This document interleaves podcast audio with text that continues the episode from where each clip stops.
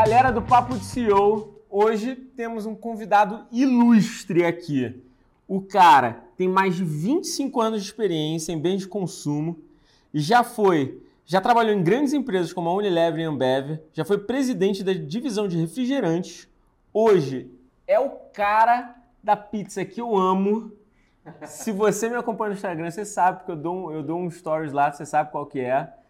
Uh, que é líder em, em número de lojas no Brasil. Em 2020, somaram mais de 300 lojas e estão com um foco gigante para dobrar isso nos próximos anos, cara. Eu tô falando do cara que faz a pizza mais famosa do Brasil, Fernando Soares, CEO da Domino's. Solta aquele negócio. e temos meu sócio, Matheus, aqui, que invadiu o Papo de CEO. Aturem. Fui convidado. Fui convidado. É, Pela pizza, senti o cheiro.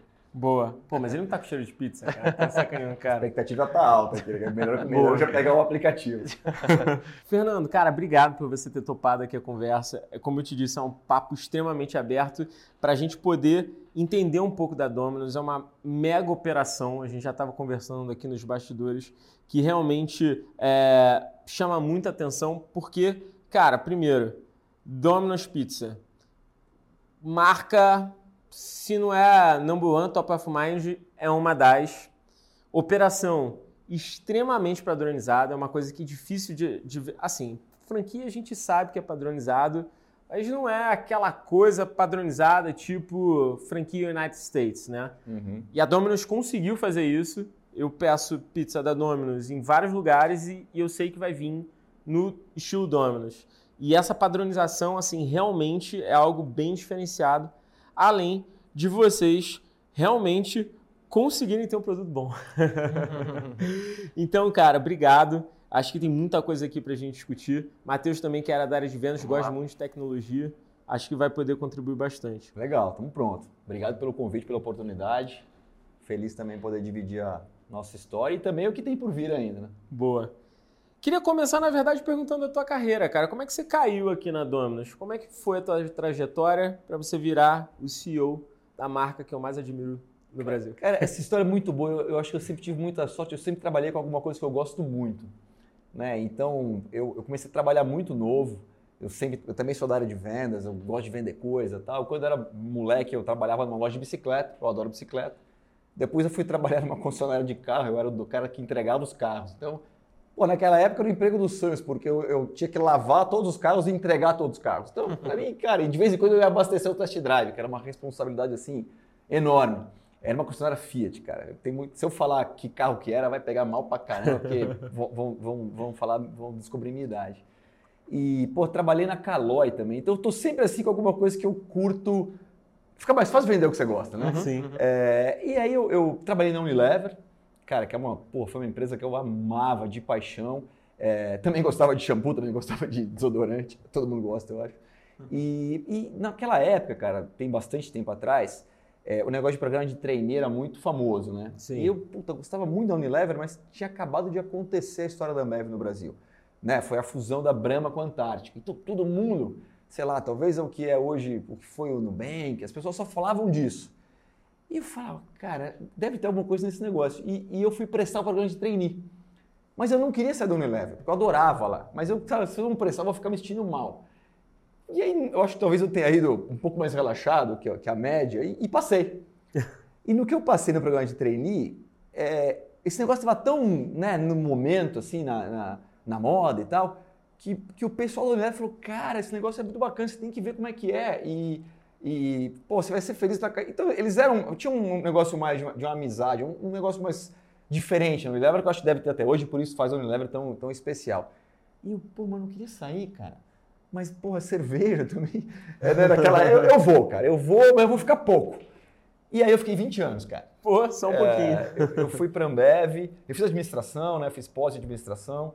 É, meus pais fizeram administração, então, sei lá, eu sempre gostei desse negócio. Na minha cabeça, sempre fez muito sentido, talvez pela área de vendas, essa história de cara, você pegar um negócio, gerar valor, né, e, e cobrar um preço por isso que faça sentido, é, é, é, um negócio que envolve muita coisa, né? Não é a venda pela venda, mas é como é que você consegue realmente é, agregar valor em alguma coisa, quer seja por serviço, por produto. Então, sempre tive essa cabeça.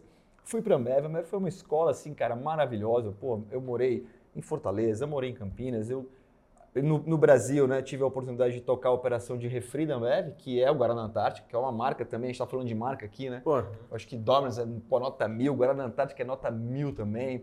É, pouca gente sabe, tem uma fazenda, pouca gente sabe agora na Antártica tem uma data de colheita. Então, eu, eu sempre tive história de estar envolvido com coisa ah, nunca soube disso. muito legal. Agora na Antártica é colhido como vinho. Espero que não tenha mudado, né? Faz tempo que eu saí, mas enfim, ele tem uma época de colheita. Ele é colhido em novembro.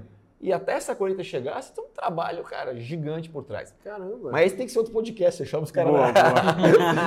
é, então, toquei essa posição de refrigerante, né? A gente tem fiz na, naquela época, né? Eu trouxe a do Bem para o Portfólio Ambev, que também é uma marca que eu adoro do Rio de Janeiro. É, tinha Gatorade, Pepsi, Guaraná Antártico, enfim, foi, foi uma, uma época bastante bacana. Tive a oportunidade de ir para a Colômbia com a minha família quando a, a, a, ABI né, se juntou com a Sabe Miller. Então, compraram a operação de cerveja da África, que na Colômbia, Peru e Equador, cara, olha que negócio louco, tô te contando isso porque você gosta de vendas. Eles tinham 98% do mercado. Que isso? Então você falei, cara, eu vou. Como é que os caras conseguiram ter 98% do mercado? Uma puta marca, cerveja Águila lá na Colômbia. Então, puta, eu tive a, a sorte de ir para a Colômbia, é, entender essa operação, conhecer a Colômbia Peru e Equador. Depois de velho, cara, é, fui fazer MBA. Então eu decidi fazer MBA depois de velho, eu fiz em SEAD. É, acho que minha família tem um papel fundamental nessa parte da história, porque pô, me apoiou pra caramba. Então, imagina, né? A turma morando na Colômbia, minha família é grande, eu tenho três filhos, um cachorro do tamanho dessa mesa. É, eles na Colômbia e eu passava uma semana por mês na França estudando. E nessa, cara, minha cabeça abriu muito para o que a gente chama de middle market, né? Que é o, que é, é, o, é o mercado das empresas menores, né? Medianas. Eu acho que essas empresas, principalmente no Brasil, elas têm um papel de transformação gigante. de marca, de sociedade gigante. Enquanto as empresas grandes como a Ambev ou como a Eleven têm outro papel. E eu me encantei com esse negócio, fiz a minha tese de mestrado em Private Equity e falei, cara, esse, é, é, é a possibilidade de você como executivo né, impactar é, ou a vida de alguém ou um consumidor, a construção de uma marca, ela está mais nesse nicho do que talvez uma empresa grande. Uma empresa muito grande é, outra, é outro desafio, né? É um desafio mais de, pô, como é que eu consigo ter um budget melhor nesse país do que no outro? De novo, é um, é um outro jogo. E eu fiquei um pouco encantado com esse jogo. Nesse momento, fui para o México. Né, mudamos a Colômbia para o México. A gente foi criar uma operação de cerveja premium. Super interessante, porque eu estava com essa cabeça de, né, de empresas é, menores. E eu sempre tive a oportunidade de, dentro da Ambev de criar as empresas menores. Porque o refri dentro da Ambev é uma empresa menor. Apesar de ser grande, uhum. você, tá, você cria uma estrutura menor. E fui para esse negócio no México. A gente, no, o México ele fez um negócio muito interessante. Ele dividiu o mercado é, entre cerveja especial e cerveja core, que eles chamam, né? como se fosse aqui no Brasil, sei lá, Skol e Brahma e a Stella Artois. Então ele criou uma empresa só para o premium, Sim. porque é uma outra pegada de construção de marca. Então minha cabeça sempre foi muito consumidor, marca, construção de marca. É, mas aí, já vou, né, para a gente não passar o podcast inteiro nessa não, história, ver, a gente acabou que teve uma... Os astros se uniram e apareceu essa tese da Domino's na minha frente e é muito interessante, porque a Domino's, você colocou bem, né? a gente é líder aqui no Brasil, mas é, é a número um do mundo, uma empresa gigante. Quando a gente começou a conversar, eu falei, cara, não, esse negócio de empresa gigante, cara, não, não, mas você não está entendendo, é a Domino's Brasil. Não, eu entendi, cara, mas a Domino's Brasil é a filial dos Estados Unidos, não, não, não sei se é a minha praia. Não, cara, a Domino's Brasil é uma operação nacional, capital 100% nacional, uma investida de fundo, e, cara, a gente tem que fazer o Brasil crescer o capital que foi investido aqui é um contrato de master franquia. Burger King é a mesma coisa, tá? Empresa nacional operando com a licença de marca de uma empresa é, global. Cara, isso aí dá para ser mais bacana, né? Pô, uma marca global, um lugar para você se inspirar com a capacidade de você realmente, pô, obviamente, junto com o seu time, né, junto com o que já tinha feito no passado, né, sido feito aqui com a marca, oportunidade de você chegar e dar um salto que é, eu acho que é uma missão que para qualquer um que gosta desse negócio de, de business, é, que, é o que satisfaz, né? Fala, puta, levar alguma coisa daqui até lá com o seu time, com os seus acionistas, né? eu acho que é um negócio muito bacana. Então, eu não queria voltar para o Brasil na época, porque, puta, família grande, cada um, já tá escola, já tá aquele negócio armado, mas falei, cara, eu acho que é o momento, é o momento para estar no Brasil, é o momento para fazer essa marca crescer, crescer junto, aprender. E, cara, para resumir a conversa, é pizza, né? Aí é um pouco do que você falou. Você falou, cara, vem fazer isso para vender parafuso. Pô, parafuso, cara Parafuso para cá, parafuso para lá, mas, pô, não, peraí, pizza? Aí é maravilhoso, né? é, e é maravilhoso, de novo, acho que sempre fica fácil você, você falar de um produto que você consome. No final do dia, é, é, é a, a, minha vida nesse ponto é muito mais fácil.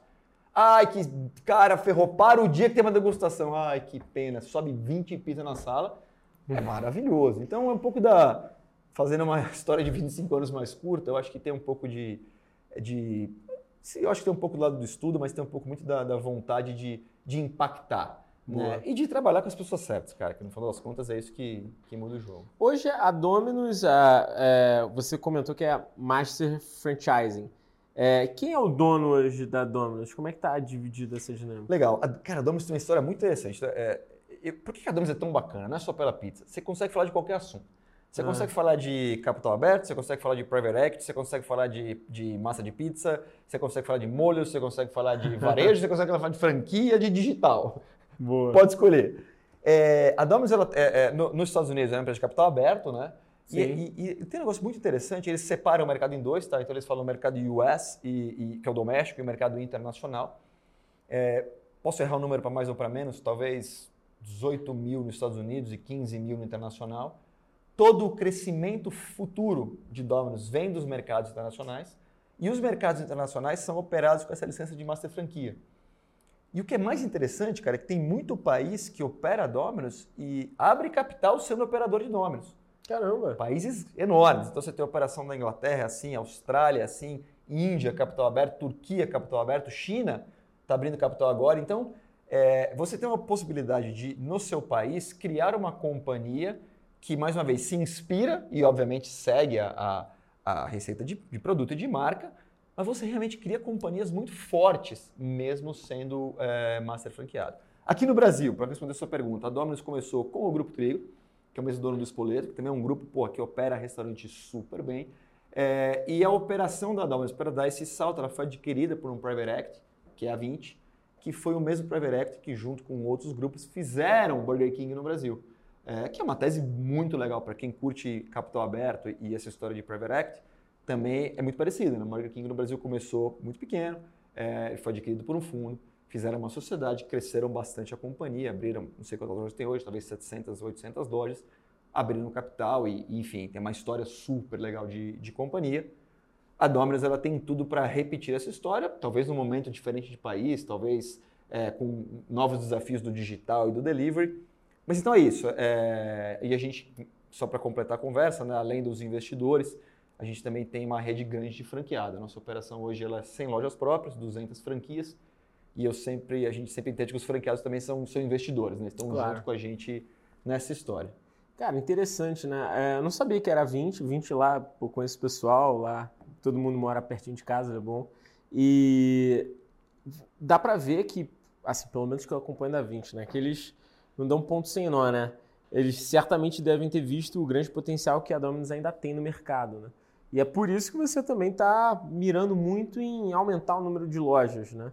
Agora, me diz assim, o que, que você acredita que a Domino's vai encontrar de desafio nos próximos anos, cara? Cara, é, é, é interessante falar isso. Eu gosto de dizer que quem trabalha no varejo, cara, é igual cachorro, né? Cada ano vale sete. Porque, primeiro que assim, e, e, você também gosta de venda, sabe disso, né? O, o, o, negócio mais legal de ser vendedor é que todo dia você acorda zerado, né?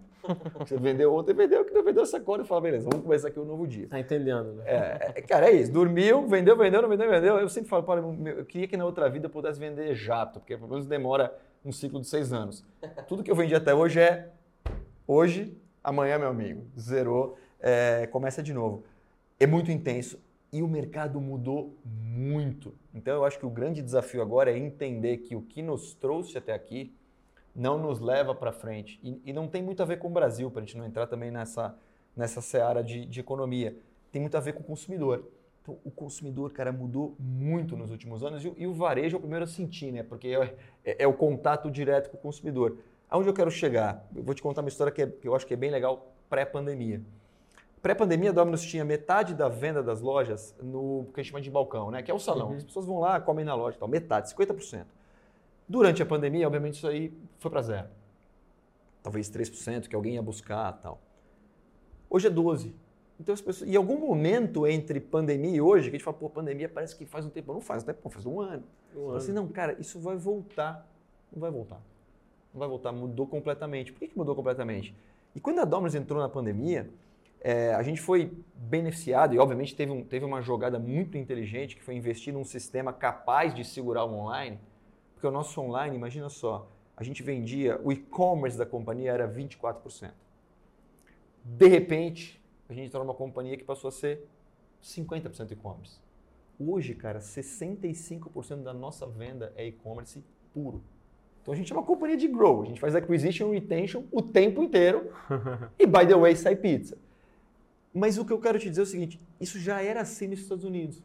Então, é isso que eu acho que é interessante, é essa posição que a gente tem hoje de, de master franqueado, mas isso também vale para qualquer companhia, tá? Uhum. Você está sempre olhando pela janela, ou pegando um avião, indo para outro país, ou conversando com alguém, ou ouvindo um podcast, é uma oportunidade de você falar, opa, tem alguma coisa aqui. Os Estados Unidos ele tinha 70% de venda digital. A Domino's sempre foi, porra, pioneira em tudo, né? Pedido por Apple Watch, pedido de voz, ela sempre esteve na frente. A gente falava, cara, isso vai acontecer no Brasil em 10 anos. Só que aconteceu em dois. A pandemia veio, cara, e catapultou a gente para esse cenário. Foi uma mudança muito brusca, que eu acho que a gente conseguiu fechar um gap muito rápido. Ah. Mas, para poder responder a sua pergunta, antigamente eu era o rei do delivery. Não tinha, era eu e mais meia dúzia. E a gente especializado nisso. Sim. E hoje eu brinco, cara, e, e, acontece assim em casa. Pô, hoje a gente pede sorvete em delivery, cara. Quando você imaginou, se alguém te contasse dois anos atrás, falando, olha, você vai pedir um sorvete vai entrar na sua casa, você é maluco, né? E hoje, então, você vai pedir e fala, pô, o que será que eu quero? Peruano, pão de queijo, sorvete, açaí. Então, o nosso mercado também virou do avesso. Então, se você parar para pensar em dois anos, o que eu estou te contando? Eu operava uma companhia que era 50-50, entre delivery e loja, e 25% digital. Hoje eu opero e-commerce, 65% digital, com é, a venda 90% delivery, num mercado que vai crescer muito, que é o delivery, mas que eu não sou mais a única categoria. Uhum. Então, meu amigo, é outra, é, é outra luta. Olhar para trás resolve muito pouco a nossa jornada para frente. Você agora vai ter que entrar na disputa do share of wallet, né? Total. Você vai ter que dividir ali a dinâmica. Foi você, Matheus, que me mostrou é, um vídeo que a Domino's estava entregando com um drone? Não, não lembro. Mas eu vi você falando na palestra agora, né? É. Cara, tem uma coisa muito maneira que nos Estados Unidos já tá rolando essas paradas, né? De, tá de, rolando de drone, drone, bastante coisa de carro elétrico. É, e, e, Brasil, cadê meu dronezinho entregando uma pizza? Cara, você quer, você quer a parte do buzz ou você quer a parte da, da vida real? É, já sei até que você vai dizer, mas me diz, me Não, diz eu, o buzz eu, que é mais elegante. Eu acho, é brincadeira, mas eu acho que o nosso approach para tecnologia é um pouco de, de MVP também. A gente tem que estar de olho em tudo e tem que testar rápido e, e, e barato para ver se realmente faz sentido ou não. Lá nos Estados Unidos tem um negócio super bacana que chama Garrett, que você vai lá e, cara, parece um, um laboratório do, sei lá, de, de, invenção. Então eles têm tudo lá é, testando. E testa, tinha um teste, para você ter ideia, de um carro que o forno era dentro do carro. Para você sempre pensando no tempo, né? Para a gente o negócio de tempo de entrega é uma maluquice, depois eu posso falar mais sobre isso. A média Brasil são 25 minutos. Fala, cara, como é que eu ganho tempo? Não, se você for cozinhando no carro, pô, aí realmente é, pô, aí você ganha tempo. Então tem, tem muito teste e por que, que a gente não tem tanta vergonha de testar? Porque, se eu, de novo, se eu conseguir fazer um teste bom e barato, né, que, eu, que eu fale rápido, né, para usar a linguagem correta, a gente vai testar. Se eu conseguir gerar um buzz de posicionamento de marca, agora é por isso que eu te falei, vamos, vamos falar um pouco da, dos bastidores, né, que eu acho que sempre é legal. Cara, se gerar um buzz de, de, de, de marca já valeu a pena de posicionamento. Sim. Então, o drone é um pouco disso, tá? Pode ser que funcione um dia? Pode. Fernando, você vai investir Fernando não, né? Dominus vai investir. Vamos investir 100 milhões. Mas não tem a menor chance, cara. Vamos abrir 100 lojas antes e atender mais, sei lá, 100 cidades. Boa. Agora, vamos fazer um testezinho assim para atravessar a rua ali no Leblon? Vamos, vai que dá certo e, e quanto é. custa. Então, tem muito disso e, de novo, às vezes alguma coisa dá certo. E assim como tem histórias mais tecnológicas e menos sexys do que o drone ou outras maluquices que estão sendo testadas. Posso te contar aqui entre a mais maluca até a mais que eu acho técnica possível que vai funcionar bem. Boa. Uma coisa que a gente sempre discutiu, Matheus, é, é sobre esse, essa forma de venda, né? Que hoje é muito digital, como o Fernando estava dizendo. Cara, o que que, o que que você, até daquele case que a gente começou a falar sobre a gente ter a UX UI em cima de um aplicativo, o que, que você acha que o consumidor quer dentro do mundo digital além do produto? Não, você começa com o seu especialista. Eu vou, eu vou ver, eu vou ver o quão longe eu estou da, da, realidade. Cara, vamos lá. É, o digital ele traz para a gente competitividade, né? A gente fala muito de atenção né, no digital. A gente tem competitividade pela atenção das pessoas. Né? Só que nem sempre, quando a gente atrai essa atenção, a gente tem a capacidade de converter. Né? A conversão, eu acho que é aí que a gente começa a falar de experiência no digital. Então, por vezes, a gente precisa entender que, às vezes, a diferença entre fechar uma venda no site, né? ou eventualmente fechar uma venda no iFood, está simplesmente na experiência que essa pessoa está tendo no digital. Né? Quantos cliques ela está tá dando até exatamente conseguir é, concluir a compra dela. Às vezes nem é só preço, né? porque esse tipo de ferramenta ela também posiciona você né? para um público que às vezes não está olhando para preço. Então, por vezes, o, o, digital também tem isso, e o UX vai é isso. Né? E jogando para vocês, cara, eu, por exemplo, eu sou um cara fiel da marca. Sim, eu, eu me considero porque eu consumo bem, não sou nenhum lunático, talvez, ou talvez perto disso, mas nem tanto. Mas é, eu, por exemplo, eu gosto da Domino's, assim, eu compro pelo site, eu gosto de ter ali é, o meu pedido e, como eu estava te falando anteriormente, é, eu ia para uma loja em Niterói que pô, o Rafael me atendia, cara entendeu? então eu ia lá, pedia a pizza do Rafael. Rafael, eu já sabia lá que se eu tivesse com a minha mulher era mussarela e calabresa, se eu fosse sozinho era a porra do três queijos, que vai ser três queijos na minha vida, entendeu? É isso. E, se, e, e, aquele Bradzinho de leve, se, eu, se ele entender Nossa. que eu tô no bom dia. É, e aí, assim, uh, o, o que eu vejo muito, assim, do, do teu, da tua dinâmica de venda é que, cara, vocês vocês conseguiram realmente criar uma marca muito forte né, em termos de experiência. Assim, a Domino's ela, ela conseguiu, é, onde eu quero chegar, a Domino's ela conseguiu fazer parte de um cotidiano do brasileiro, né, cara? Cara, é, é bom que você me falou isso, que eu fico até mais animado assim, com as coisas que a gente vai fazer esse ano. Eu, eu acho que algumas vezes, cara, a gente tem que tomar um cuidado. Eu, eu, vou, eu vou, trazer o papo menos para a parte sexy, mais para a parte é, né, da, da, operação da companhia. A gente tem que tomar um pouco de cuidado com quem é muito sexy, mas não resolve. É, e pode te distrair. Verdade. E quando você entra num momento, as companhias vão ficar. A companhia é que nem criança, né, cara? Ela é pequena, aí você tá lá em cima dela e todo mundo cuida. Aí vai pra faculdade, chega uma hora e fala, cara, amigo, agora você, você tem, né, como a gente estava falando aqui, 300 lojas, não quiser para um milhão, mil lojas. É outra pegada. Então, é, você é, tem, tem um momento da, da, da, desse crescimento, e eu acho que isso vale para todo mundo, tá? Que você vai ter que pivotar para um lado mais analógico das coisas. E aonde eu quero chegar? É, escolha. Porque você, eu, eu acho que a nossa, a nossa opção de site foi alguma coisa muito robusta que não quebrasse o meu processo.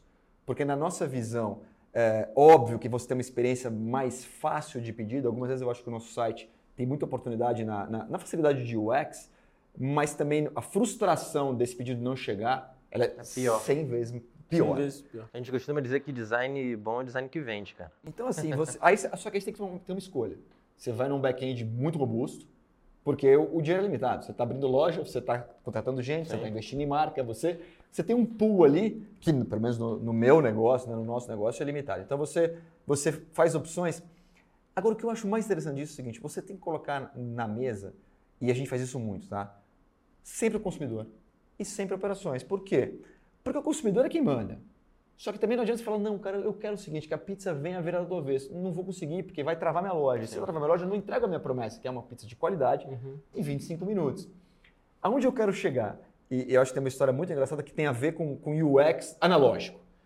Quando a gente começou a crescer muito no digital, né, saiu desse 25 para 60, beliscou 65, o pessoal começou a ficar animado e os Estados Unidos falou, cara, vocês vão chegar em 90 e vai ser o maior país digital. Não é sexy. É. Bicho, eu, tenho, eu sou o maior país digital do. do... que, que sabe o que eu precisava fazer para isso acontecer? Hum. Era uma decisão de uma semana. Sabe o que, que era? Desligar o telefone. Cara, é tão simples quanto arranca esse negócio do nosso processo, porque ele é completamente analógico, porque todo mundo vai migrar para o site e a gente vai brilhar. E a gente, cara, vamos entender essa história. E fomos ouvir ligação, e fomos para a loja, descobrimos que o Rio de Janeiro tinha 30% de pedido por telefone, aí já começa a dar um nervoso. Já falei, muda. Cara, peraí, a média é 10, né? Mas tem um lugar aqui que é 30. Qual é esse trade-off, É, né, cara? Aí conclui, não, a gente manda um vídeo, ensina as pessoas, ai caramba, esse negócio não Minha sei. mãe não compra. Resumo da conversa, cara. Em É verdade. O que, que eu poderia ter feito? Eu poderia ter investido um caminhão de dinheiro em ensinar as pessoas a, a comprar, ou outro caminhão em melhorar o UX com base numa pesquisa. Aham. Eu acho que os, eu acredito nos dois, tá? Mas de novo, tem uma hora que você tem que, quando você está muito na velocidade, tem que priorizar. O que, a gente fez? Falou, não, sabe o que a gente vai fazer, cara? A gente vai investir num software de call center. Porque isso vai resolver a dor do consumidor. A dor do consumidor ele não quer, ele não falou que ele quer parar de pedir no telefone. Ele não falou me ensina a pedir no site. Ele falou, cara, eu quero ter uma jornada bacana no telefone. Não é sexy, é analógico. A tecnologia foi fundamental para poder desenvolver um software de call center. E eu tirei essa dor da loja, porque agora você liga na loja, e normalmente era um pepino, porque você tinha. Depende, claro, do tamanho da loja. É uma loja que opera muito cheia, você liga lá, não, mas o que, que tem de promoção bacana? Ainda tem três queijos? O cara- o cara da loja tá desesperado, cara. Quando a gente foi para o call center, eu falei assim, cara, é o seguinte, você não, você não, não tem meta de tempo de atendimento. É o contrário. Você fica o tempo que você precisar. Fala de sobremesa, fala do alu roll, fala do refrigerante, aumenta o tamanho. E o cara vai ter um pedido que, no nosso caso, foi muito melhor do que era antes. E isso que eu, que eu, quando levantei a parte de UX, que eu acho que vocês mandam muito bem, porque o UX, é, quando a gente pega a palavra, não é só a tela que eu quero dizer, mas eu digo a experiência como um todo. Exatamente. É, o- É- é a jornada inteira e os vários touch points. É, né? e os vários touchpoints. E, e, a, e a questão que eu quis indagar é principalmente como é que o teu consumidor consegue se sentir bem nesse mundo. E eu não sabia dessa parte do call center que vocês fizeram, eu achei sensacional. E, e o call, É. e o call center é isso, é atender o consumidor melhor.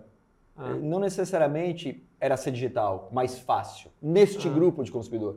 E tem um grupo que é heavy user e usa o site super bem, melhor que eu. E tem um grupo que realmente precisava de, um, de uma experiência. Minha mãe não vai pedir, por exemplo, nunca, sabe? Minha mãe vai pedir pelo telefone, ela já é habituada a isso. Eu vou na casa dela, cara, parece que eu sou um gordo, né? Que eu só falo que eu como pizza de da Nova. pizza. né? A gente Mas podia fazer bem. uma competição e eu consigo provar por dado. É. É, E aí eu vou na casa da minha mãe e, tipo assim, ela não pede em aplicativo, ela não pede nenhum tipo de comida, ela não gosta. Ela pediu algumas vezes no iFood, o cara não entregou uma vez, outro cara roubou, outro cara o pedido veio errado, ela ficou pé da vida e ela vai no telefone e pede em último dos últimos casos.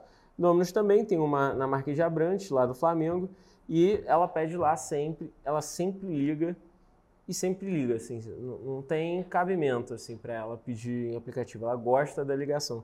E, e ele é o tipo de público que você está dizendo, né? É, que faz muito sentido. E a gente está sempre se questionando nisso, cara, porque se você cair no que é sexy, você vai cair na tela sempre. Como é que eu deixo a tela mais bonita? É que, eu, que eu acho que é um negócio inter- importante também. Importante, é. Mas você, de novo, tem que saber priorizar e cair num problema desse da sua mãe, que é muito legal de tratar. E mesmo com o call center, que foi um projeto que a gente começou em 10 lojas e, e depois vem, vem rodando, mesmo assim a gente tem dúvida. Porque em alguns casos a pessoa era tão fiel que ligava e falava assim: pera, pera, pera, pera, cadê o fulano? Não, minha senhora, que agora a gente está aqui no. Meu senhor, a gente está aqui num outro, numa central. Não, central não. Falei, tá bom, cara, qual é o tamanho desse grupo? Porque eu, de repente, eu quero voltar ali para a loja. É, então, é, de novo, é, é, tá sempre com essa cabeça de, de consumidor e de segmentação de consumidor, eu acho que você consegue, a, a solução vem daí. E a, e- e a customização do UX, eu acho que você colocou super bem. Se a gente ficar no papo da tela, ah, meu filho, eu não tenho dúvida que a gente melhora a, nossa tela aqui, Uhum, cara, e, e é o infinito, né? Cada hora fica melhor. Mas não é só isso, né? É a loja, é a entrega, é o controlar o tempo, é o entregador nosso, né, da nossa loja, chegar na sua casa com o crachá. Tem um. Cara, é, é um, é, um, é um- é um negócio muito amplo. E o que, que você entende também é, em relação ao seu diferencial de padronização? O que, que vocês fazem dentro do teu business para a gente conseguir ter uma pizza extremamente próxima? Não posso dizer que igual, porque não existe nada igual no mundo, não tem nada 100%, mas, cara, um nível de, de, de, de qualidade muito bom se eu pedir em São Paulo, se eu pedir no Rio de Janeiro, se eu pedir no Espírito Santo. É assim, é um nível, é um nível de padronização, cara, que a gente vê cara, sei lá, vocês, McDonald's sei lá, mais dois, não sei. Entendeu? É um nível muito bom de padronização. Eu, eu acho que aí tem, tem dois grandes méritos. Vamos falar de produto, tá? A gente é bastante limitado no bom sentido. Uma das poucas coisas que os Estados Unidos ele realmente não aceita discutir é não mexa na marca, não mexa na qualidade. Aí se você quer fazer uma companhia mais bacana, menos bacana, um escritório ou, ou a promoção, ou a prestação, a gente resolve aqui um produto mais diferente, né? um, um negócio mais local. Agora, olha, o molho. Então a gente tem muita dificuldade, o nosso molho, por exemplo, é importado. Se você falar, parar para pensar, é uma maluquice, né? Você está no Brasil importando molho. A nossa farinha, a gente usa uma farinha também importada porque a dosagem de proteína da farinha nacional não dá o que seria a massa Domino's. Então, esse negócio tem um custo alto para a gente, em termos de qualidade e padronização de produto. E os nossos franqueados, eles estão sempre nesse sistema. E a gente, a, a tecnologia ajuda, né? Porque a gente controla alguma anomalia via sistema. E, cara, peraí, como é que pode essa loja ter vendido 10 pizzas de calabresa e a gente não ter vendido X calabresas para essa loja? Tudo via tecnologia.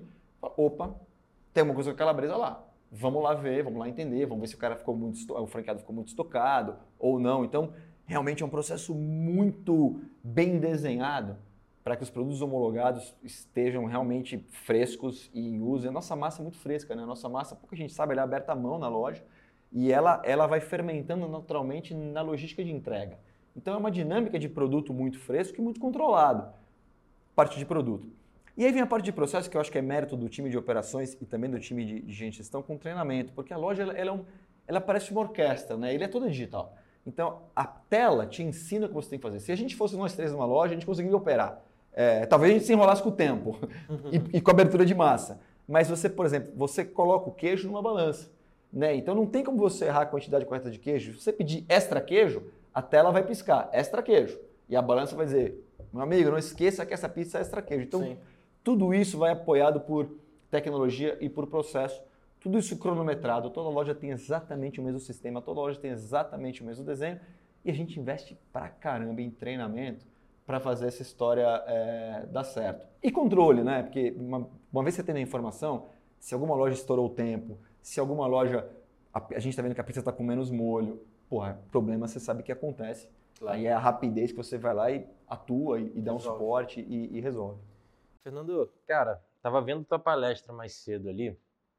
É, a gente está aqui na BDI. Fernando tá, tá como um dos convidados aqui, palestrou.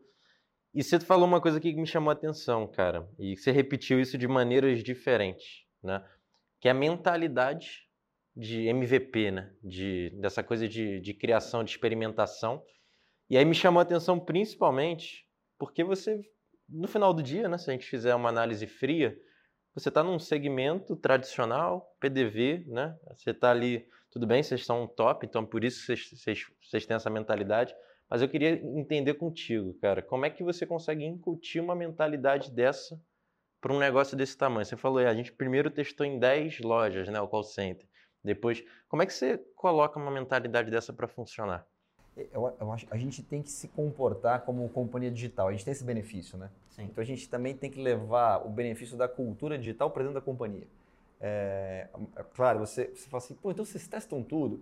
Tem áreas da companhia, como eu falei no começo, nossa companhia é bacana. Se você gosta de finanças, tem lugar. Se você gosta de investimento private equity, tem lugar. Se você gosta de, de, de fazer massa, tem lugar. Se você gosta de digital, tem lugar. Se você gosta de operar loja, tem lugar. De franquia, tem lugar. Ah, Fernando, tem um monte de MVP na fábrica de massa? Mas de jeito nenhum, cara. É processo, qualidade. Você pô, não pode entrar com luva. Então, assim, é, é, não é lá o lugar. Né? Agora, pô, marketing digital, você falar que você tem uma companhia que atende 65%, 70% dos seus clientes, né? Você tem o um nome, endereço, né? sabe onde ele mora, sabe o que ele pede, e você não usar isso a seu favor, claro. aí você ficou para. Pô, você está deixando passar uma oportunidade gigante. Agora, eu acho que o maior segredo é como é que você põe essa cultura na companhia. Então, o que a gente fez que eu acho que funciona bem e eu acho que vai funcionar muito melhor é, agora que a gente finalmente está né, tá voltando a estar tá um pouco mais junto no escritório e os times se falando. A gente criou verticais, tá? Então, poxa, a turma de, de distribuição, a turma de tecnologia, eles são donos do business tecnologia, eles prestam serviço para a companhia. A turma de distribuição presta serviço. A turma de franqueada, eles são dono do business franquia, presta serviço. Então, eles têm que dormir e acordar pensando no franqueado. A turma de lojas próprias tem que dormir e acordar pensando em loja própria. E todo mundo tem que estar o tempo inteiro melhorando duas coisas. Ou a vida do consumidor, ou os nossos processos de, de operação. É o tempo inteiro isso. Se você é, achar uma forma de fazer isso melhor via tecnologia, muito bem. Via o que for, muito bem. E a gente se fala muito, mistura muito as pessoas, e acho que a gente tem que misturar cada vez mais, para poder ter essa licença poética de falar, cara, vamos ter isso aqui e não pode ter vergonha de errar. Eu acho que se a gente ficasse só na. Se a gente carregasse a parte operacional para toda a companhia, sei aquele negócio. Segue a regra, segue a regra, segue a regra. Não, onde tem que seguir regra, cara? Segue a regra, não tem discussão. Onde a gente pode errar, cara, a gente é, a gente já pediu desculpa várias vezes. Puta, que cagada que a gente fez. Não pode ter essa Conta uma vergonha. pra gente aí. Ah, cara, puta, mas é muita coisa. A gente. A gente olha, eu, te- eu tenho uma aqui que saiu do forno agora. E, e- e- o que eu faço muita questão de fazer com, com, com meus sócios, né, os diretores, assim, cara, gente, avisa, vamos, vamos contar o erro com orgulho. Assim, não tem problema errar, o problema é ficar insistindo no erro. Boa. É, a gente fez um negócio muito bacana agora. A gente lançou uma oferta nova, que é o Monte Sua Pizza. Que dificilmente um concorrente nosso consegue copiar, porque ele, ele envolve muita tecnologia para você pedir gorgonzola com cebola e a minha loja conseguir cumprir o tempo de entrega. Da onde veio esse negócio? A gente começou a olhar, cara, e é dado, por isso que eu gosto tanto de dado, falou assim, olha, 50% das pessoas, não é pouco, hein? É metade, pedem calabresa sem cebola. Você é meio doido, né, cara? Porque, pô, é a pizza mais vendida, tá? O Brasil é calabresa. É, São Paulo ainda tem um pouco de frango com requeijão, mas a média é calabresa. O cara pede sem cebola. Eu falei assim, cara, negócio de customização, tem alguma coisa aí que a gente pode fazer. Quando a gente fez a pesquisa, todo mundo falou, mas isso é maravilhoso. Né? Eu poder pedir gorgonzola com, com, sei lá, com azeitona preta é maravilhoso e a gente, pô, e a gente pode fazer, vamos embora. Nesse dia, e aí foi um puta, seis meses de trabalho para virar, se preparar sistema, treinar loja, precificação, uma confusão no terreno. Eu falei, gente, e aí? A gente vai com tudo nesse negócio, porque o futuro, é uma disrupção de tão legal que é, ou a gente, cara, põe isso daqui para testar e ver qual que é. Que é o que a gente deveria ter feito. Você pediu para contar uma cagada, eu já contei numa grande. Então a gente pegou e virou a companhia inteira para isso. O que aconteceu? Primeira semana, esquisito. Segunda semana, não, cara, para, para, para, para, para, para. O que está acontecendo? E aí você tem o dado na mão e tem o consumidor na mão e fala, o que aconteceu? Cara, tá vendendo pra caramba essa, essa oferta. Tá, mas por que, que não tá vendendo pra caramba tudo? Não, aí, aí veja bem, todo mundo que comprou oferta é usuário novo. Usuário novo, cara? Mas cadê o usuário antigo? Vamos pro call center ouvir ligação. Né? Por isso que, de novo, você tem que estar, cara, em tudo que é lugar. A pessoa ligava e falava assim, tudo bem, eu queria pedir uma, sei lá, cara, vou falar uma favorita minha, frango com requeijão. Não, agora é monte sua pizza. Tá, eu quero frango com requeijão. Não, aí você tem que montar frango com requeijão. Aí o cara, tá bom, frango e requeijão. Aí o cara, não, mas frango com requeijão tem parmesão também. Então assim, a gente começou a perceber, cara, que foi muito, a gente foi muito lá na frente, né? Porque, e o consumidor brasileiro tem muito esse do sabor da pizza. São Paulo, então, foi uma catástrofe. Eu falei, bicho, eu gosto de pedir calabresa, não sei o que tem. E eu não quero, não consigo descobrir o que tem. E aí a gente, cara, foi muito rápido, falou, não, não, então pera. Aí faz um teste AB, deixa um- uma praça com um, uma praça com outro. Falei, ih, cara, é, erramos a mão. A turma do combo, por exemplo, a gente vende muito combo. A turma do combo é aquele consumidor que, cara, ele entra lá, combo 2. Aí ele fala, Fernando, por que você tirou o combo 2? Aí o cara, eu não sei nem o que é o combo 2, eu só sei que é o combo 2. Por isso, o consumidor também, ele, ele não sabe o que ele tinha. Ele ligava lá, combo 2. Cadê o raio do combo 2? É, cara, erramos. Mas, de novo, numa dessa, você tem duas opções. Ou você cria uma história mentirosa, fala, não, porque a gente é muito da vanguarda. Você vai lá, meu irmão, pede desculpa, né? Fala, moçada, é o seguinte, cara, porra, fizemos uma cagada aqui, mas não se preocupe, ó. Pra galera nova tá aqui, pra galera que ficou triste, tá aqui. E vambora. Vambora. Você só não pode fazer isso com qualidade de produto, de jeito nenhum. Mas, cara, precificação, oferta, teste de mídia. Meu irmão, é, tá aí para isso, né? Para você ir construindo em cima disso. Acho que a gente tem que. E eu acho que quando você faz isso e não tem vergonha de contar o que eu tô contando aqui para um público gigante, eu acho que você ganha a confiança de todo mundo. Porque no final das contas, Pra cara, para a companhia é, é pessoas, né, cara? E todo mundo tá bem intencionado também. E hoje você tem 100 lojas próprias. Isso.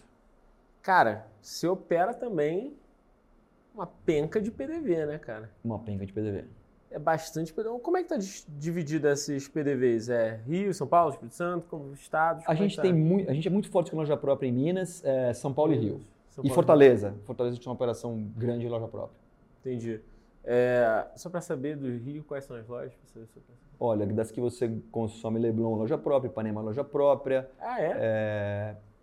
É, é, o Rio é bem dividido, cara. Barra, os nossos franqueados no Rio são muito Não, já sei também. que eu peço na. na O própria. importante é você saber que não faz diferença nenhuma. É, Um, boa. um franqueado nosso, uma loja própria, não faz diferença nenhuma. Algumas vezes o franqueado está muito melhor que a gente, a gente vai lá e aprende. Outras vezes a gente fala, puxa, tem uma oportunidade aqui. E, e, esse, e aí, é, quando a 20 entrou e vocês entraram, já era assim ou vocês fizeram alguma estratégia de aquisição de algumas franquias? Olha, ele, ele era um pouco mais carregado em franquia, a gente acelerou um pouco mais loja própria. A aceleração de loja própria foi muito pré-pandemia, tá? Então foi, foi, foi uma estratégia que foi pega de surpresa, pré-digital. Então às vezes hoje a gente olha e fala, poxa, a gente abriu loja, teve, teve um ano que a gente abriu quase 80 lojas, é, 60, 80 lojas no mesmo ano. Então hoje você olha com o nível de digitalização, talvez você não precisasse ter feito tanto. Você consegue atender bairros que são muito próximos, respeitando esse limite de tempo que a gente tem com uma loja só. Então, teve esse, esse fator de aceleração, tem um fator agora de acomodação de mercado pós-pandemia. O que, que a gente enxerga para os próximos anos, né? Porque o mercado é muito dinâmico.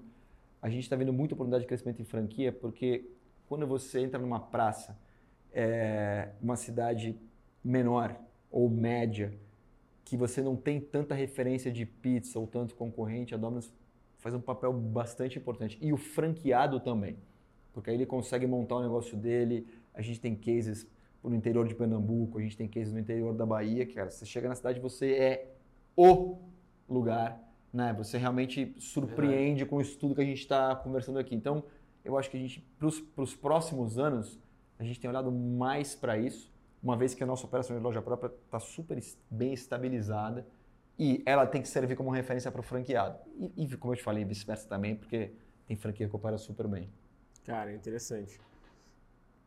Com loja, vocês têm quantos colaboradores hoje? 1.500 colaboradores. Ah, gente pra caramba, né? É bastante gente. Que é um modelo diferente de quando você é só é, franqueador, né? Então, assim, a tua operação é, é, é complexa. É, eu, eu, eu acho que os, tem vários modelos que funcionam super bem, né? Cada modelo tem um benefício ou um, um desafio. O nosso modelo é bem claro em, em, quatro unidades de negócio, né? Eu tenho uma unidade que é distribuidora, e é uma unidade muito interessante porque ela, ela vende insumo para as minhas lojas próprias e para o franqueado. Eu te perguntar isso. E o franqueado não é obrigado a comprar dela. Ah, não? Então, por isso que esse cara da minha distribuidora, né, o nosso, o nosso head, o nosso, o nosso diretor, ele opera como se ele fosse um supermercado. Ele tem que bater, conseguir o melhor preço, tem o melhor nível de serviço. Porque se você não quiser, você tem obrigado a comprar o queijo homologado, Ah, o sim, sim. homologado, mas se você fala, pô, olha, eu achei aqui uma outra opção, tá mais barato. O cara da distribuidora tem que ir, Claro. porra, não é possível. Porque ele é um, é um business, né? Então a gente tem esse business bem claro. O business de loja Desculpa própria. te interromper, claro. mas isso é muito maneiro, cara. Isso é diferencial. Ah, Eu faço, ah, não comentei, mas ah, eu já tive franquia, é, franqueador, eu já fui franqueador de uma, de uma operação de seguros.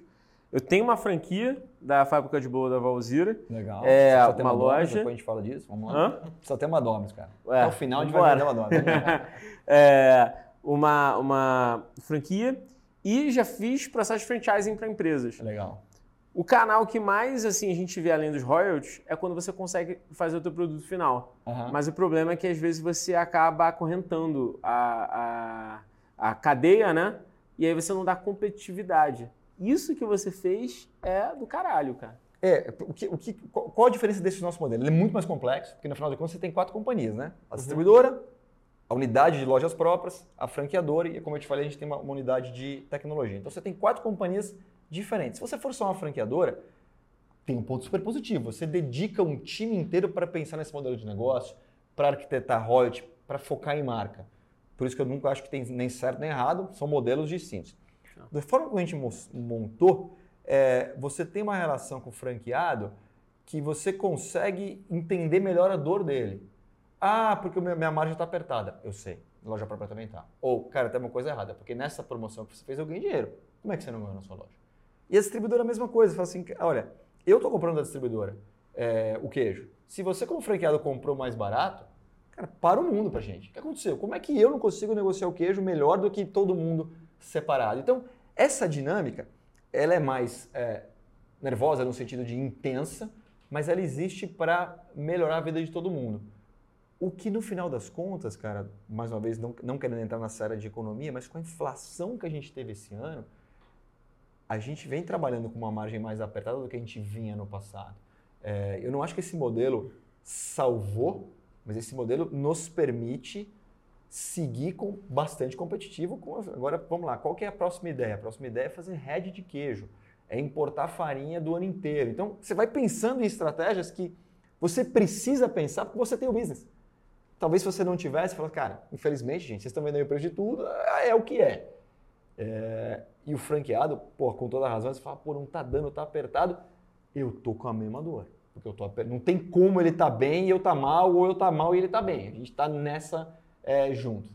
Isso é bom também, porque acaba dando skin the game, né, cara? Você tem Exatamente, um, é um modelo que. Exato. O cara, você tem que estar tá junto. Eu, eu gosto muito disso, sabe? Eu, eu, mais uma vez, também concordo, não tem modelo certo e errado, mas eu, até como franqueado mesmo, tendo uma loja, eu respeito muito quando a franqueadora tem loja própria. Tem gente que não gosta. Fala, ah, mas pô, o cara tá competindo comigo. Porra, mas é assim, todo franqueado tá competindo com você. Eu acho que quando a franqueadora ela tá um pouco mais dentro do mercado, faz com que ela tenha mais propriedade para sentir a volatilidade do mercado que o franqueado sente. Eu dou mais valor para franquias nesse sentido, mas mais uma vez, entendo todos os modelos, respeito, uh, acho que você dá mais gás, tem, tem marcas que realmente não tem como ter é, muita loja, porque tem que dedicar muito tempo para várias BUs, não tem, não, não é uma Dominus internacional, respeito demais, assim. Mas eu gosto muito disso, sabe? E eu não sabia, foi, foi uma surpresa, achei bem legal isso, porque você acaba criando um modelo muito competitivo. E aí, como você disse, se o franqueado não tá com, se o franqueado está comprando mais barato, motiva você a pô, melhorar, né, cara? Eu também quero, né? Também a gente está todo mundo atrás da mesma coisa, né? É. Fazer uma pizza boa, atender bem o cliente e ter uma boa rentabilidade. Hoje, o teu ticket médio de consumidor tá, tá como? Olha, deve estar hoje em torno de 68 reais. 68 reais. 70 reais, talvez. Boa.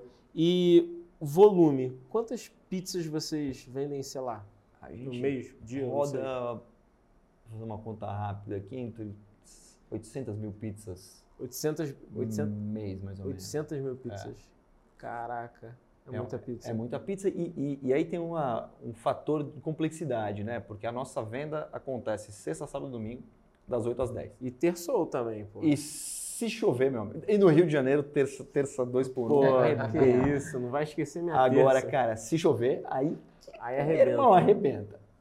Você falou do terçou agora, Fernando. Eu lembrei de uma coisa aqui. Você lembra do Orkut, né? Eu lembro. Lembra do Orkut? Queria falar que eu não lembrava, só para dar uma disfarçada na ideia. Orkut tinha uma comunidade no Orkut que era eu já derrubei o cara da Dominus. Já. Essa era famosa, né? Que antigamente vocês tinham lá um, um SLA lá com o consumidor Mudou, né, cara? Teve que mudar, né? A galera derrubava os motoqueiros. Você sabe que mudou por lei, cara. Não foi, não foi intenção nossa, não. Ah, é? é? é uma lei que você não pode fazer esse tipo de, de propaganda. Talvez a origem seja a turma do Orkut derrubando a galera, mas mudou. De novo, a gente é desesperado com o tempo de entrega. A gente acha que é o maior diferencial do nosso produto, ele é pensado nisso. A loja é desenhada para isso, tá? Qualquer loja nossa, ela pode entregar no raio de 9 minutos. Não, mas eu estou 9 minutos mais 30 segundos. Eu não posso entregar, cara. Vai estragar o produto. É, ele não vai chegar como ele tem que chegar. É, então a gente é, controla isso demais. Só para aproveitar esse gancho, a gente está falando de tecnologia. Um negócio que eu, que eu acho que vai nos ajudar muito, a gente percebe que heavy users, né, como a gente chama, consumidor como você, que quando chega no carrinho, o cara compra muito pelo site, quando chega no carrinho, 95% converte. Então, o que a gente está a fazer? Que a gente já tem essa, essa, é, isso no sistema eu não espero mais o cartão de crédito compensar. Se você jogou no carrinho, eu mando fazer a pizza. Porque eu sei que vai, vai virar uma ordem e eu devo ganhar quatro minutos nisso. Então, estou contando essa história porque, de novo, pela tecnologia, que eu acho super interessante. E o tamanho, cara, como a gente é louco com o tempo. Se eu pudesse hoje falar dos 25 minutos, eu falaria. E se aquele 5% não rodar, alguém vai comprar depois. É, é muito pouco, né? A gente, a gente não, vende pizza fria, a gente não entrega duas pizzas.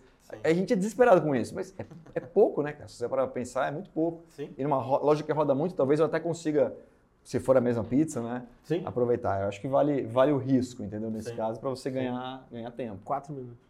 Ganharia quatro minutos, que, sei lá, é o tempo que o cartão às vezes processa, e a gente já Gente, sabe que você. Isso que é ser vai pedir. alucinado por, pela experiência que a gente está falando aqui. Métrica, né? É, é Dado, ser, né? é ser alucinado em a pizza realmente ser entregue em um determinado tempo e, e levantar muito o que vocês preconizam, né? De ter uma pizza boa, com uma qualidade boa, num tempo hábil, na mesa do consumidor.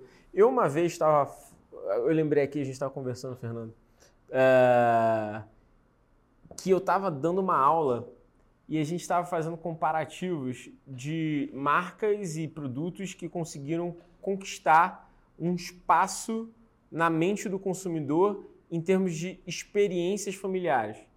Primeiro a Coca-Cola, né? Uhum. Natal tem que ter Coca-Cola, os caras investiram tudo pro Natal ser deles. Eles falaram, vou escolher um momento da vida do, do meu consumidor, o Natal é meu. Vlau, pegaram. É, Só que a Domino's também surgiu nessa, nessa conversa com, com os alunos. Não sei se porque era Rio de Janeiro, e eu acho que Rio de Janeiro é uma praça muito boa para vocês. É, mas a Domino's é uma das, das pizzas que conseguiu esse espaço na terça de pizza família, de pizza que está ali.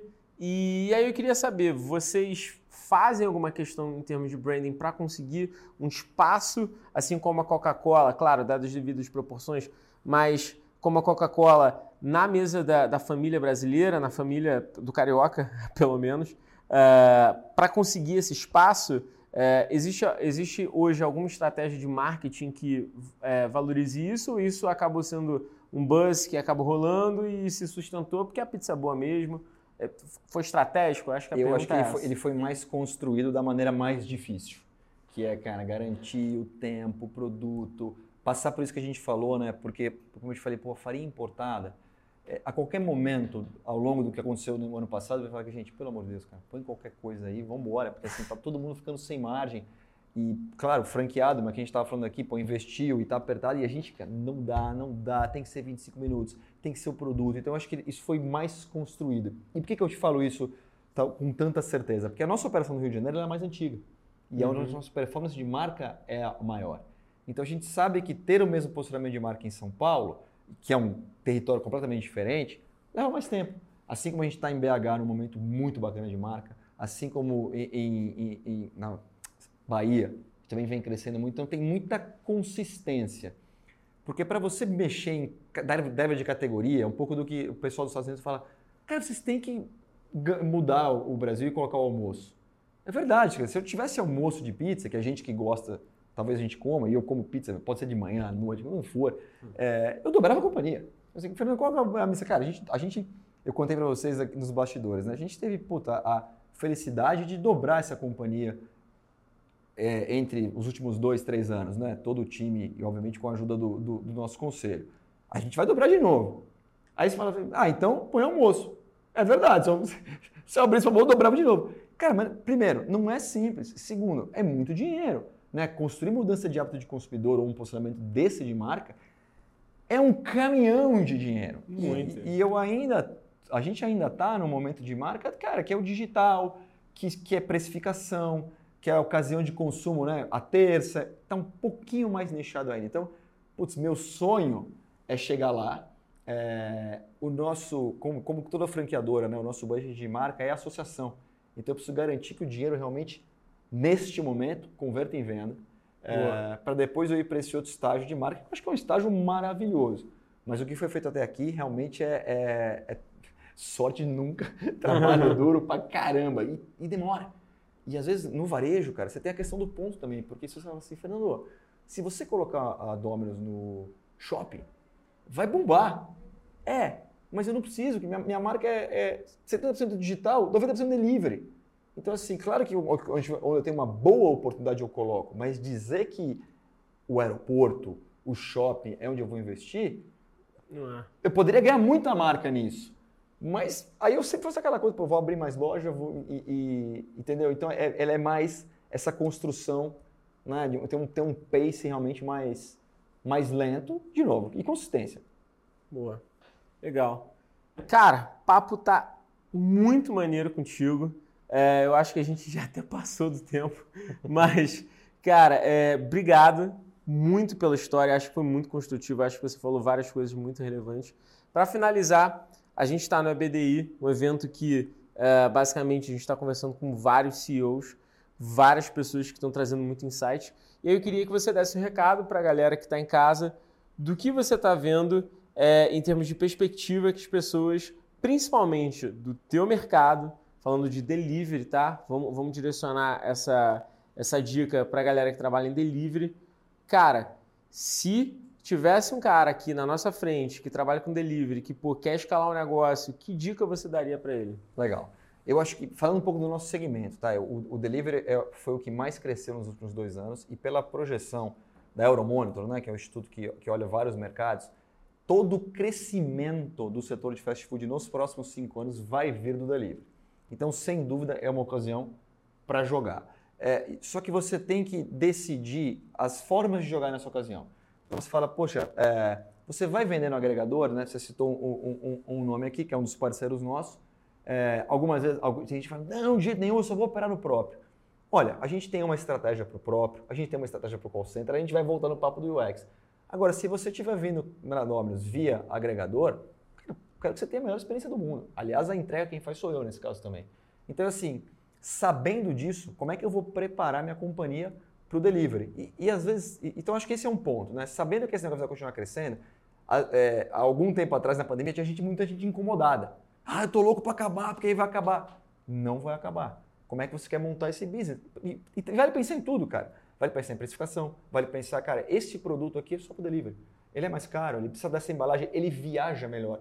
Não adianta você mandar esse produto aqui porque ele viaja mal. A pizza viaja bem, o hambúrguer viaja bem. Tem produto que não viaja bem, então, cara, tira, porque você vai matar a experiência do consumidor. Então, Boa. tenha uma estratégia para o canal que vai crescer, porque é uma tendência vai continuar crescendo. Nesse papo deriva a tecnologia, que aí começa aquela. E eu brinquei hoje, né? A pessoa fala que eu sou muito ousado em falar isso. Cara, transformação digital não é aplicativo. Não, não é, não é fazer site. Transformação digital, cara, é melhorar a vida do consumidor, melhorar um processo. Golaço. É, e assim, como é que você otimiza isso? Pode ser um aplicativo, não tem nada contra, mas, cara, pode ser um processo, pode ser o call center. Pode ser que você invista num, num melhor software para dizer, cara, o meu, o meu pedido por WhatsApp é o melhor que tem. Então eu acho que tem que tomar um cuidado com isso. E aí eu vou para um terceiro bloco, são só quatro, tá? Para não ficar tão cansativo. Tranquilo. Que é, cara, o momento é, que a gente está vendo, não é Brasil, é de mundo, cara, é um momento um pouco mais restrito de dinheiro. O dinheiro está muito caro. Então você tem que escolher muito bem a aposta que você vai fazer. Ah, vamos então colocar milhões no aplicativo. Será que precisa? Será que o WhatsApp, com de repente cinco pessoas operando em um software mais bacana de inteligência artificial, resolve sua vida ou não? É um, é um momento de, de decisões de otimização e de eficiência. Porque, de novo, o dinheiro está caro. E onde vai ser barato? Vamos testar, vai valer a pena. Tem gente patrocinando, a gente vai brincando. Eu acho que o momento agora pede um pouco mais de, de cabeça de eficiência, de olho no caixa. Olha, esse aqui eu não consigo vender com essa margem. Eu preciso, neste canal, colocar esse preço. Tem essa reacomodação. E eu acho que a última coisa, um pouco do também, talvez não tenha discutido tanto hoje, mas eu gosto de falar nos bastidores e tentei passar um pouco disso aqui. Cara, as empresas, independente de ser a Nomes, que é uma marca, poxa, que está tá crescendo, né? a gente gosta de falar que é uma adolescente, ou de ser as empresas que eu tive a oportunidade de trabalhar, cara, é feito por gente, cara. Tem gente atrás. Então, assim, ninguém acorda de manhã é, querendo ferrar ninguém. Todo mundo acorda e vai para o trabalho querendo fazer o melhor possível. Então eu acho que a gente tem que humanizar um pouco o que está por trás e se ajudar mais. Porque, poxa, a, a dor da Dominus, eu tenho o maior prazer em ajudar o cara da pizzaria de bairro de contar essa história e falar, cara, cuidado com essa taxa, dá para ser melhor. Porque eu acho que a gente, a gente aprende muito um com o outro, a gente troca muita coisa bacana de setores diferentes. Então, eu acho que acabou aquela era de vamos todo mundo se matar e tudo é segredo e um vai engolir o outro. Sabe por que acabou? Que agora quem manda é o consumidor, cara. Se o consumidor quiser, ele, vai comer Domino's ou vai comer o vizinho, ou ele pode comer um dia Domino's, um dia outro e voltar para Domino's. A gente tem que entender que essa dinâmica mudou e que você não, não, não, não é mais o dono disso.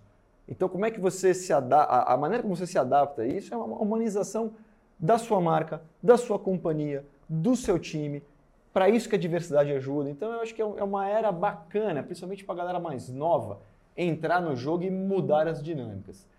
Falei pra caramba, cara, mas no final acaba em, em, em, mais pizza, né? Muito bom, Boa. muito bom, cara. Foi incrível. Pessoal do Papo de CEO, esse foi o Fernando Soares, CEO da Domino's Pizza Brasil, a pizza que a gente adora. Não deixem de seguir o Papo nas redes sociais, no Instagram, Papo de CEO. Cara, tá escutando isso no, no Spotify? Não deixe de dar aqui o rating, põe 5 em qualquer veículo de mídia aí. Cara, compartilha, curte, segue a gente, porque o time de marketing agradece. Minhas redes sociais, você já sabe, Dario Underline Pérez. Tamo junto. Por favor, também põe os contatos aí da Dominus, o seu também. Bacana. Turma, Dominus sempre pelo site, pelo WhatsApp. Pô, pô peça uma vontade, experimentem tudo. É, eu escrevo muito no LinkedIn sobre esse papo de gestão. Fernando Dias Soares no LinkedIn. Fê Soares 7 no Insta. Tem bastante coisa de Dominus, mas também vai ter que ver meus filhos, meu cachorro, eu andando de bike. aí tem que, tem, que, tem que pegar o pacote completo. Boa. Boa. Boa. Matheus? Arroba chamo Matheus.